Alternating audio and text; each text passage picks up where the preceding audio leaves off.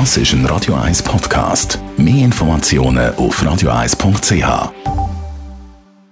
Die Morgenkolumne auf Radio 1 präsentiert von Autop und Stützliwösch. Seit über 50 Jahren Top-Service und Top-Autowösch. Achtmal in und um Zürich. Am Freitag mit der GLP-Politikerin und Schulpräsidentin von der Kreisschulpflege Winterthur Stadt Dös. Guten Morgen, Chantal Galadé. Einen schönen guten Morgen. Ich habe mich diese Woche geärgert. Als Nationalrätin habe ich mich stark gemacht für eine gewaltfreie Erziehung und für ein sogenanntes Ohrfeigenverbot. Leider ist der Vorstoß damals abgelehnt worden.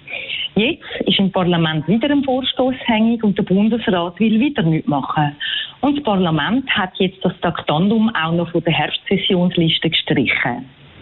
Und dazwischen bin ich Schulpräsidentin und komme im Alltag mit über, was Gewalt gegen Kinder für schlimme Auswirkungen hat. Ich werde mich darum weiter politisch einsetzen, dass die Schweiz endlich Gewalt gegen Kinder verbietet. Verschiedene Studien zeigen, dass ein Fünftel der Jugendlichen in der Schweiz die regelmäßig schwere Gewalt erlebt und dass auch jüngere Kinder und ganz kleine Kinder von regelmäßiger Gewalt durch Eltern betroffen sind. Schon 53 Länder verbieten Körperstrafe an Kindern per Gesetz und weitere 55 Länder sind dran, so ein Verbot einzuführen. Nur in der Schweiz geht nichts. Trotz Konventionen, die wir unterschrieben haben, weigert sich Bundesrat und Parlament hartnäckig, die gewaltfreie Erziehung endlich in unserem Land zu verankern. Dabei zeigen eigentlich alle Untersuchungen, dass so ein Verbot auch die Einstellung der Eltern verändert und zu gewaltfreier Konfliktlösung beiträgt. Ich selber habe schon mehrmals als Referentin zu dem Thema auftreten an Tagungen und habe auch Expertinnen und Experten aus der ganzen Welt kennenlernen, die sich dem Thema widmen.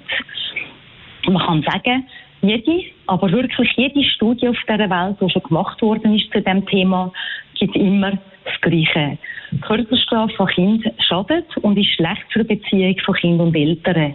Es gibt keinen einzigen positiven Aspekt von der Körperstrafe.